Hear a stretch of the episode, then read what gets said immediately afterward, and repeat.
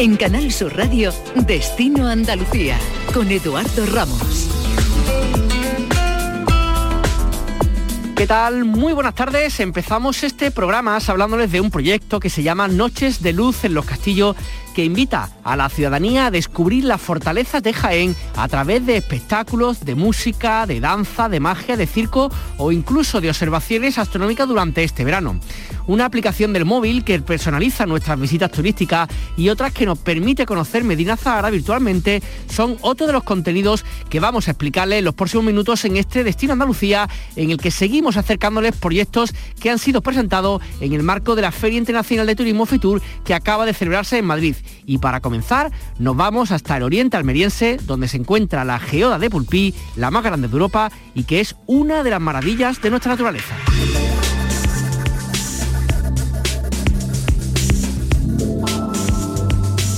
Como les hemos venido contando en el marco de Fitur, son muchísimos los proyectos que se han ido presentando de toda nuestra comunidad autónoma y es que la verdad que con las ocho provincias que tenemos son una cantidad ingente de opciones a visitar, a conocer y a redescubrir. Nos vamos ahora hasta Pulpí, en Almería, un lugar que está prácticamente en la frontera de nuestra comunidad autónoma con la murciana, un lugar único. Juan Pedro García es alcalde. Juan Pedro, ¿qué tal? Buenas tardes. Buenas tardes, encantado de estar con vosotros. Sin duda, la geoda es, a día de hoy por lo menos, el, no sé si el principal, pero bueno, el reclamo, digamos, de la localidad, ¿no? Sí, es nuestra joya, es la joya de la corona, como, como decimos nosotros. Hay que tener en cuenta que la, que la geoda de Pulpí es la geoda más importante del mundo y yo creo que eso, que decir que en tu municipio está algo que es único en el mundo, yo creo que lo que tenemos que sentir orgullosos porque la naturaleza ha sido generosa con nosotros y no sin poco esfuerzo hemos conseguido poner valor. Hay que tener en cuenta que la geoda se descubrió en el año 99 en la mina rica, en el Pilar de Jarabía, y hemos conseguido poner valor en el 2019, 20 años después. Ha sido mucho trabajo, mucho esfuerzo y apostar incondicionalmente por ello, pero lo hemos conseguido y ahora podemos ofertarle al mundo algo único como es la geoda es una cavidad eh, que está recubierta de, de yeso cristalizado. Esos yesos cristalizados que son espectaculares, que esta concretamente tiene 8 por 2 las dimensiones de, la geoda, y son yesos cristalizados que eh, cubren una cavidad. Eh, Milagros Carretero, coordinadora de la visita, muy buenas tardes. Buenas tardes. Creo que hay otra parecida en México, pero la de allí no se puede visitar, ¿no? Algo así. No, aquella no se puede visitar porque está inundada, pero aquello no es una geoda. Aquello una cueva con los cristales eh, más grandes del mundo de yeso. Eh, no es la geoda como la que tenemos en Pulpí, que es lo que tenéis en, las tiendas, que abrís por la mitad y os encontráis esa cavidad tapizada de cristales. Esa sí es la más grande del mundo, la de Pulpí. Y cuéntanos un poquito, la gente que se acerque a Pulpí a visitarlo, ¿cómo es la visita? ¿Cuánto tiempo dura? ¿Qué es lo que ve? ¿Cómo es la explicación? Bueno, la visita dura casi unas dos horas, porque no es que llegan y se meten a ver la geoda, se hacen un recorrido por Minas Rica es una mina espectacular, de hecho la gente que va a ver la geoda se queda asombrada de esa mina, siempre dicen que, se encuentran algo que no se espera. Es un recorrido eh, muy, no sé cómo decir, eh, se, va, explicando con un guía, es una visita guiada de grupos reducidos y se va poniendo al visitante en antecedentes un poquito de cómo trabajaban los mineros, eh, qué material utilizaban y se va viendo unas cavidades impresionantes, no una mina eh, típica mm, pequeñita, de galerías pequeñas, sino que hay cámaras de hasta 42 metros de altura, o sea, impresionante. Y el colofón de la visita sí es a geoda. al, final de, al finalizar la visita se encuentran con esa cavidad, esa maravilla, pero antes han disfrutado de una mina espectacular. Es algo único en el mundo. Cuéntenos, alcalde, eh, se abrió en el 2019, pandemia mediante, ¿cómo ha ido estos dos años y qué previsiones tenemos para este 2022? Bueno, cuando lo abrimos al público fue algo espectacular todos pensábamos que iba a tener éxito la, visita de la geoda, pero ninguno pensamos la repercusión que está teniendo a nivel mundial y a nivel internacional. Eh, estamos en tiempos muy difíciles para todos, pero fundamentalmente en tiempos muy difíciles para el turismo. Sin embargo, las visitas, pues todas se completan y es algo que hasta nos sorprendemos nosotros mismos. Ahora, por, ejemplo, podemos, una anécdota, hay mucho turismo de caravana, que se está poniendo cada vez más de moda, pues últimamente lo que es la explanada del aparcamiento de la geoda está siempre lleno de caravanas, personas que nos visitan de todo el mundo, que vienen de todo el mundo a visitarnos. Quizá ahora tenemos más visitantes de otros países que de, que, de propio España o de Andalucía. Y es algo, bueno, pues, pues, digno de, decir, de, sentirnos orgullosos de que esto que es, eh, que es conocido a nivel internacional, pues nos visita personas de todo el mundo.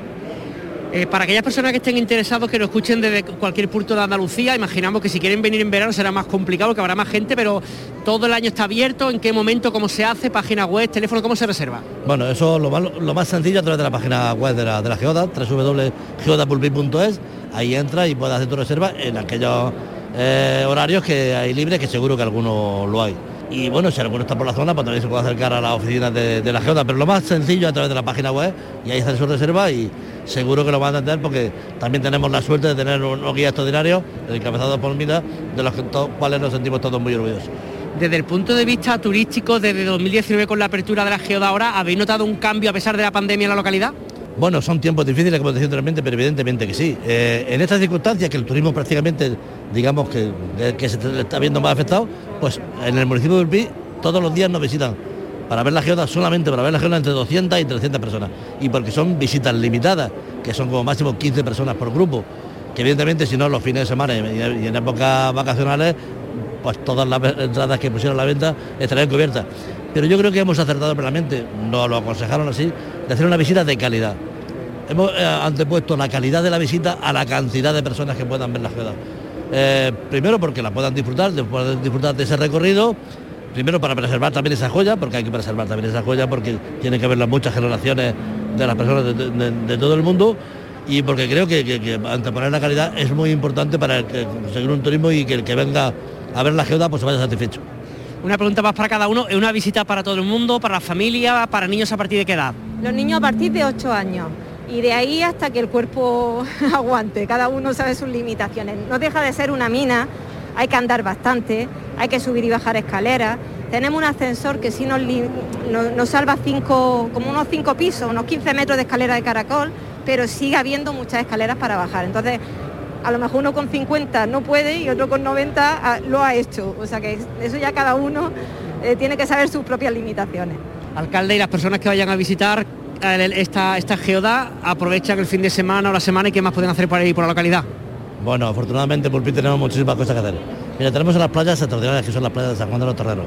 Tenemos el castillo de San Juan de los Torreros que ha sido rehabilitado recientemente y que también es digno de ver, donde tenemos la visita virtual de la geoda que la pusimos ya en marcha en el año 2015, que creo que fue algo muy importante porque todos nos concienciamos más de la importancia que tenía poner en valor la geoda. Yo recuerdo cuando pusimos en valor la visita virtual, todo el que terminaba de hacer la visita virtual dice, ¿y cuándo podré verla?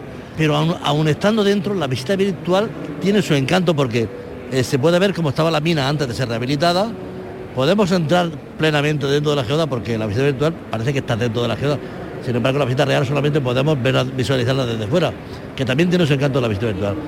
Ahora recientemente hemos inaugurado dos exposiciones permanentes en el municipio porque estamos intentando, intentando hacer una oferta alternativa a ese turismo de sobre playa porque en verano todos estamos a tope que es la sala de, exposición del pintor Pedro Antonio, un pintor muy importante que tenemos en, en, nuestro municipio, y la sala, la sala negra, que son salas de minerales fluorescentes que es algo también espectacular. Es la sala más importante de Europa. Estamos intentando hacer una oferta alternativa para que todo el que visite nuestro municipio, que afortunadamente cada vez más gente, pueda pues bueno, pasar el día o incluso pasar la semana en nuestro municipio. Muchísimas gracias. Gracias a vosotros. Gracias a ti.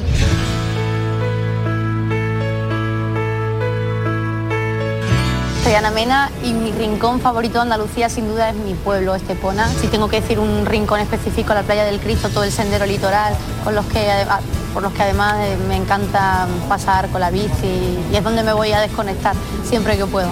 Así que si tenéis ocasión de visitarlo, muy recomendable.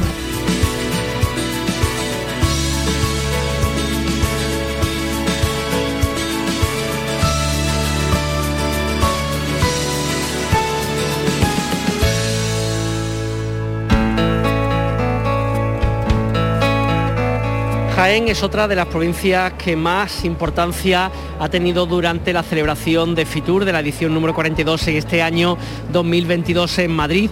La Diputación ha ofrecido un poco el destino como algo auténtico, singular y seguro y entre todas las cosas que han presentado en Madrid nos hemos quedado con dos que nos han llamado la atención. La noche de luz en los castillos de Jaén y la ruta que se hace en relación a los escenarios de la película La hija de Manuel Martín Cuenca. Tenemos con nosotros a Francisco Javier Lozano, diputado de promoción turística de la Diputación de Jaén. Queremos preguntarte en primer lugar por esta noche de luz en los castillos de Jaén. Cuéntanos este proyecto. Bueno, es un proyecto novedoso que parte de la iniciativa de la Diputación Provincial de Jaén para dinamizar la ruta de los castillos y las batallas. Una ruta que se ha visto recientemente ampliada de 17 municipios a 26. Somos la provincia del sur de Europa con más fortalezas, Castilla y Atalaya. Un auténtico patrimonio único y espectacular que nos asoma también a unos paisajes hermosos en un mar de olivos con 66 millones de olivos.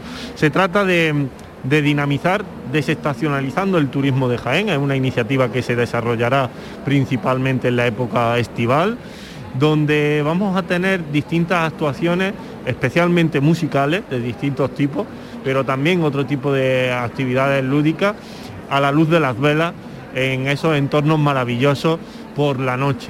A partir de julio empezarán eh, durante los fines de semana a celebrarse este tipo de actuaciones qué tipo de público, por las actividades que hicisteis el año pasado y por las previsiones que tenéis, qué tipo de público es el que acude más, jienense, andaluz, del resto de España, internacional. Bueno, por las circunstancias que hemos vivido, obviamente en el año 2021, hemos tenido un turismo muy de proximidad, un turismo realmente familiar en muchos casos de las provincias, especialmente limítrofes de la, de la provincia de Jaén, un público andaluz.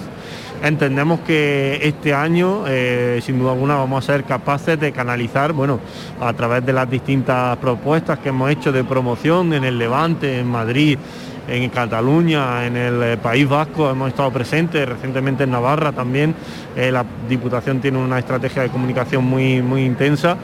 Creemos que el turismo nacional va a ser una gran apuesta de cara a la recepción de visitantes y por supuesto pues si las circunstancias lo permiten este año 2022 creemos que sin duda alguna va a ser una ventana, una oportunidad para la recuperación del sector turístico también recibiremos con los brazos abiertos a visitantes de otros países, sin duda alguna.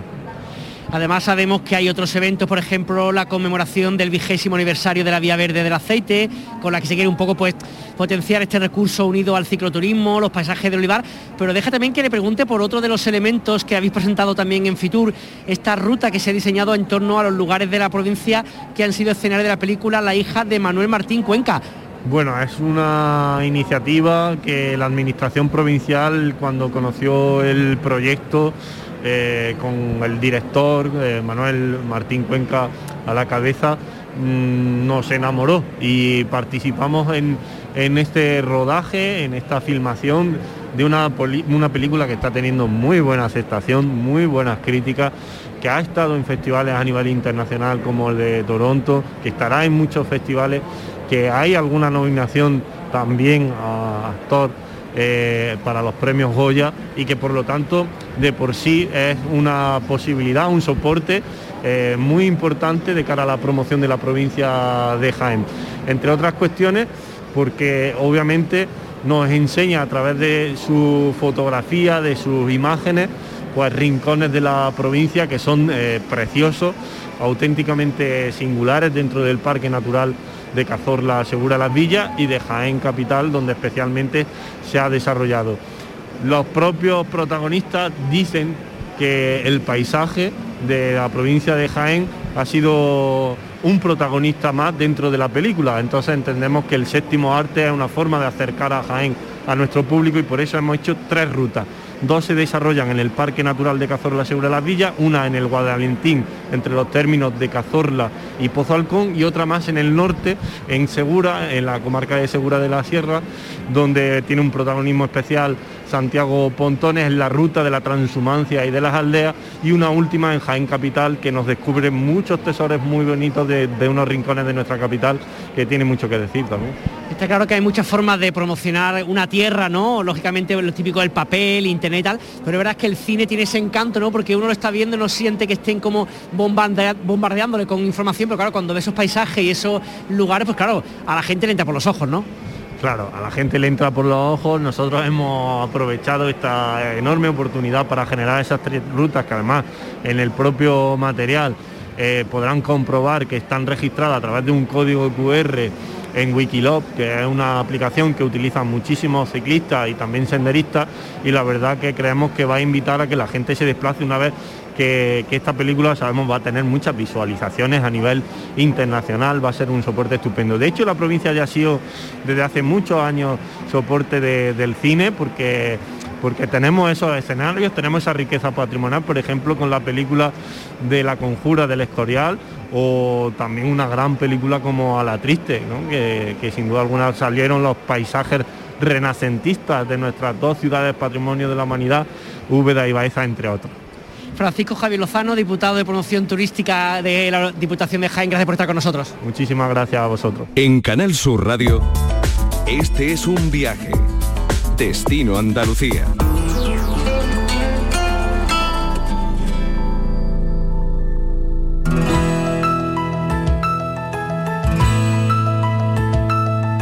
Les hablamos ahora de My Street Book, un recomendador de rutas personalizadas que conecta los intereses de cada uno de las personas, de cada uno de nosotros, con los lugares en los que vivimos o visitamos. Se centra un poco en los gustos que tenemos cada uno de nosotros y crea rutas según nuestras preferencias. Puedes planificar un viaje e improvisar en el entorno en la plataforma APP relaciona al visitante con los destinos y con, los destinos decíamos y con condiciones externas como horarios, medios de transporte o cuestiones de accesibilidad. Esther Rodríguez es la CEO de My Book. Esther, ¿qué tal? Buenas tardes. Muy buenas. ¿Cómo nace, digamos, vuestra, vuestra aplicación y en qué punto nos encontramos? Pues la aplicación, la aplicación nace de la idea un poco de encontrar aquello que nos gusta cuando viajamos de ir a, lugares y no tener que ver siempre todas las mismas cosas y de ir a lugares rurales eh, y encontrar recursos que realmente nos motiven. De, ahí surge esa, necesidad de personalizar, eh, de realmente de crear eh, rutas y planes personalizados para cada persona. Nos decías que ya teníais presencia en distintos lugares de Andalucía, en Córdoba, en el proyecto de Caminos de Pasión, en Sevilla, y que ahora venís a presentar en este marco de Fitur a la comarca de la Sarquía malagueña, ¿no? Totalmente. Vamos a presentar eh, en Fitur justamente, conjuntamente con la, eh, con la comarca de la Sarquía, el despliegue que hemos hecho en los 31 municipios de la comarca de la Sarquía, un despliegue territorial eh, la primera vez que, que Street Book empieza a funcionar a, nivel de territorio, es decir, que la gente se puede planificar eh, eh, sus itinerarios, sus viajes en función de sus gustos, pero también en función de esos 31 municipios que son maravillosos, que, componen costa y componen interior. Hemos digitalizado toda la parte de eventos, de fiestas tradicionales, de pequeño comercio. Es una maravilla, de verdad, paseos en burro, pequeñas hoteles rurales. la gente cuando se meta en la aplicación o a través de la web, a través también de la propia web de, la, de, APTA, de, la Asociación de Promoción Turística de la Sarquía, podrá encontrar MyStreetBook y podrá planificar su viaje y podrá sobre todo encontrar muchísimos recursos porque hemos realmente dedicado mucho esfuerzo a digitalizar muchísimos pequeños recursos que hasta ahora no estaba, no estaba visible ¿no? Para, el público digital, para la, en la parte online. ¿no? Aquella persona que se descargue vuestra aplicación, que la tenga en el móvil, cómo es esta interfase ¿no? de lo que se va a encontrar y qué es lo que va a poder ver y descubrir y escuchar en, vuestra app. Pues es muy sencilla, tiene, verá que tiene tres botoncitos abajo que son los principales. El, más de la, de la, izquierda es una lupa y lo que, lo que implica es las sugerencias, es una especie de Instagram en donde están los recursos mejor valorados de, tanto de un destino, se puede filtrar por destino, se puede filtrar por la propia comarca, por ejemplo, la Sarquía completamente, por cada uno de los pueblos también, por si quieres buscar gastronomía, por temática también. Y son los recursos mejor valorados de los usuarios, el usuario se puede meter, se puede, ver, puede verlo, puede comentarlo, puede valorarlo, puede ver dónde se encuentra en el mapa. Luego está la parte de rutas, que es el icono que aparece una ruta en, eh, abajo en el, en el móvil y ahí es para crear ese plan justamente, que, crearlo y, puedes planificarlo con antelación o crearlo en el mismo momento y además le permitimos al usuario improvisar, que eso es algo bastante novedoso porque como las rutas se crean en tiempo real, en función de todos estos parámetros, eh, la aplicación permite improvisar y decir, oye, que es que este, este lugar que me ha recomendado ya lo he visto, ahora quiero incorporar qué hay aquí cerca y demás, quiero incorporar cosas que me puedan interesar. ¿no? Y en ese mismo momento se recalcula todo y te encontramos lugares que sean cercanos. ¿no? Es, una maravilla. Hay un configurador muy sencillito, no hay preguntas, no tiene nada que ver con preguntas, sino con un configurador y de repente ya se configura en función de los horarios, si tienes unas poquitas horas o te vas a pasar días o semanas incluso. Se configura todo, todo el plan, todas las rutas, todos los planes, además diferentes cada día, metiendo sorpresas, o sea, es muy, muy dinámico. Y luego finalmente hay una cuenta de usuario para que la gente pueda guardar sus favoritos, compartir, etcétera.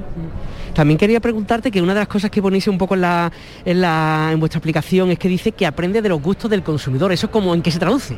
Pues se traduce en que cuando le recomendamos a la gente en ese panel de Instagram, eh, casi como de Instagram que aparece en la aplicación o en esas rutas que creamos, le vamos recomendando recursos y esos recursos están recomendados en función de esos gustos.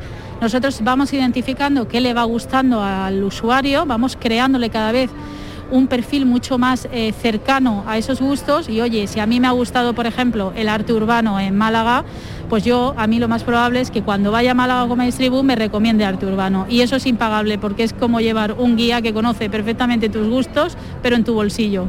Desde vuestra aplicación miráis un poco, no sé, a dos, a tres, a cinco, a diez años vistas, ¿dónde gustaría estar? ¿Cuál sería, digamos, vuestro objetivo idílico?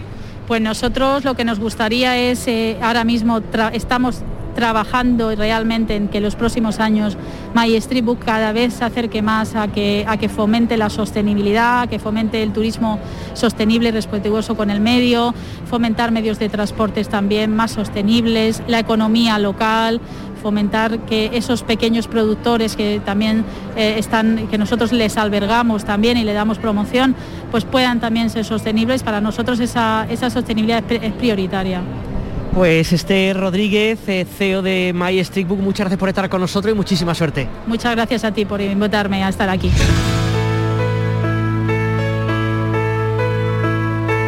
Hola a todos, ¿qué tal? Soy Maruán, soy cantautor, soy escritor también de libros de poemas. Y nada, quería, quería contaros un poquito cuál es mi rincón favorito, mis rincones favoritos aquí en Andalucía, principalmente el, Cabo Natural de, del Cabo de Gata eh, iba mucho de pequeño con mis padres ahí, a la playa de los genoveses. Eh, de hecho ahí es donde empecé a hacer buceo, que es una de mis grandes pasiones. Y nada, me encanta toda la zona, me encanta la variedad de, playas donde están llenas de gente, también otras calitas de, piedra o rinconcitos chiquititos que no visita prácticamente nadie. Y son zonas eh, preciosas, son zonas donde he disfrutado mucho, donde, donde paso mi infancia, creo que es el lugar donde más veces he viajado junto con mis padres. Así que nada, totalmente recomendado para todos. Os mando un beso grande. Destino Andalucía.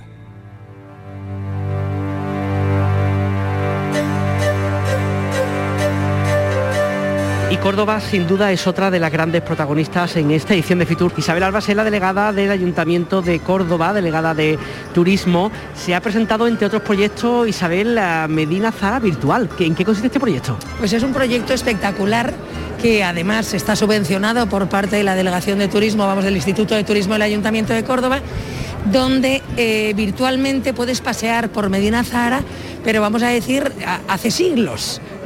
Con lo cual, eh, eh, cuando te pones esas gafas, tú puedes pasear, incluso ves a personas también paseando por la propia Medina Zahara y puedes visitar todo lo que es Medina Zahara.